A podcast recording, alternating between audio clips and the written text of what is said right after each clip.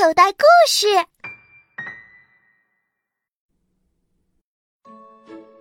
笨狼的学校生活，作者汤素兰，由中版集团数字传媒有限公司录制播出。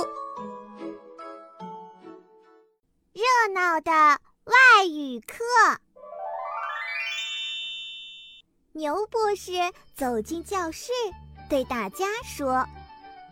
今天我要给大家上一堂外语课。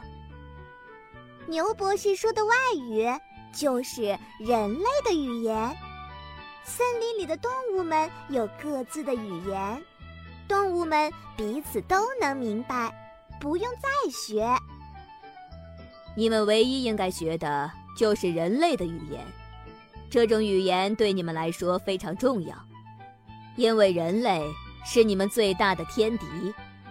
为了让森林里的居民享受世代和平，也许将来你们得向人类世界派驻和平大使，和人类处理好关系，学习好人类的语言，关系到动物们的前途和命运。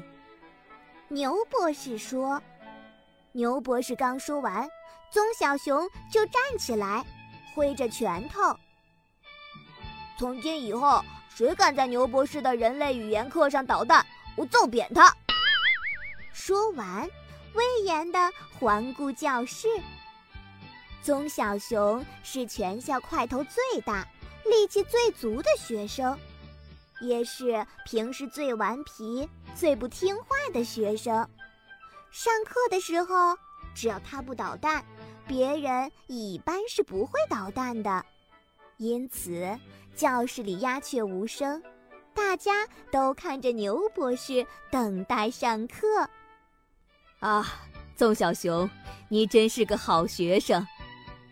牛博士感动的眼里含着泪水，感慨地说：“这是我来学校教书后第一次得到这么好的尊重，感谢你们。”棕小熊不耐烦地挥挥拳头：“少废话！是我爸让我学的，跟你没关系。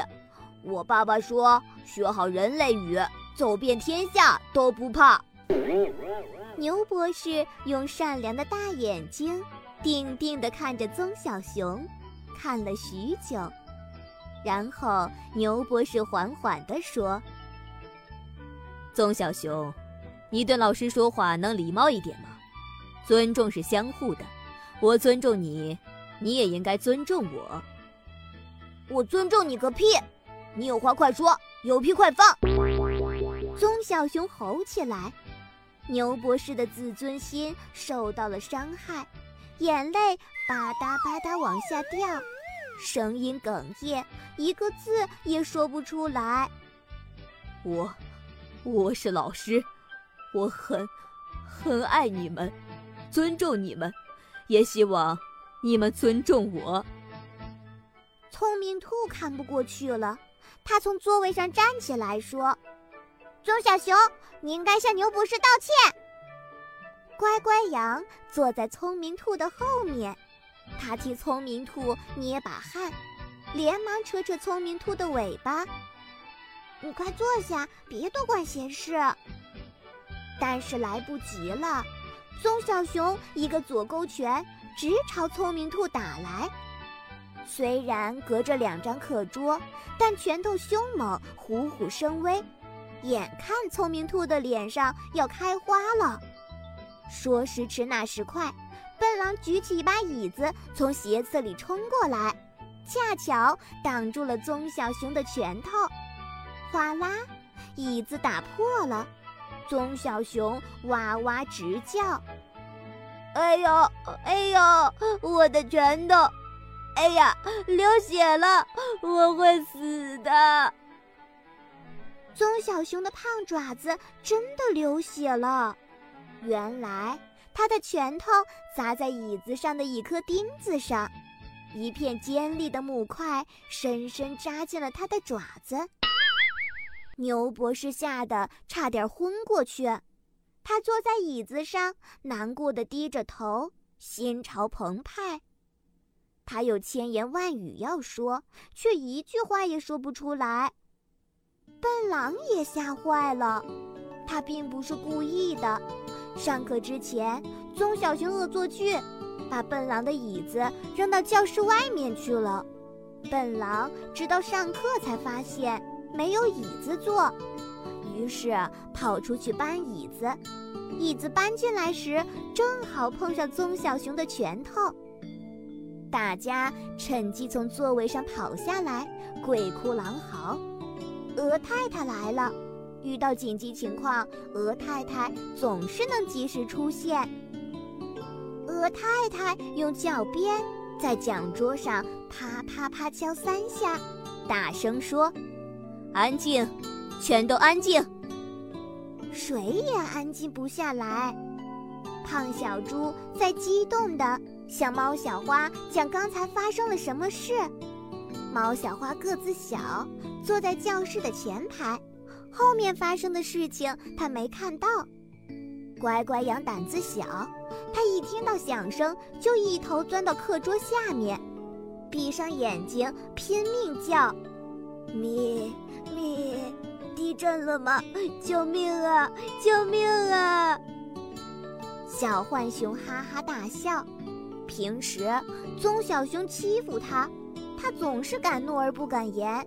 现在看到棕小熊痛得哇哇大叫，它高兴得上蹿下跳，比过节还高兴呢。淘气猴干脆爬到教室屋顶的横梁上，用尾巴勾住横梁。挡开了秋千，淘气猴从来都不能安安静静地听满一节课。他最喜欢课堂上有人捣乱。红公鸡和小狐狸围着教室转圈子，在玩打猎的游戏。在这个游戏中，永远都是小狐狸当猎人，红公鸡当猎物，因为小狐狸威胁红公鸡。如果他不当猎物，就要抓住红公鸡的妹妹小白母鸡，把它的白衣服涂成黑色的。伶俐兔和小白母鸡跑到教室外面吃零食去了。鹅太太又用教鞭啪啪啪敲三下，大声说：“如果不想让我把你们的家长叫来，就快回到座位上坐好，安静下来。”这话非常管用，除笨狼和棕小熊之外，大家立刻回到了座位上坐好。棕小熊还在哇哇叫：“救命啊！救命啊！爸爸，救命啊！”他一心想要他爸爸来。他爸爸胖棕熊在森林镇是出名的厉害角色。谁见了他都害怕三分。笨狼呢，是因为没有椅子可坐，他的椅子刚才被棕小熊打坏了。鹅太太又在讲桌上敲三下。棕小熊，你给我闭嘴！我的耳朵都要被你吵聋了。笨狼，我叫你坐下，为什么不坐下？报告鹅太太，我没有椅子坐。笨狼说：“你的椅子呢？我的椅子刚才被棕小熊打烂了。棕小熊，你一天不闯祸都不行，是吗？回去把你爸爸叫来，让他赔学校的椅子。”鹅太太厉声说：“棕小熊想要抗议，鹅太太已经转到了下一个话题。我的天哪，棕小熊，你的爪子全是血！”快，我陪你到青蛙大夫的诊所，看样子还得打针，防止伤口感染。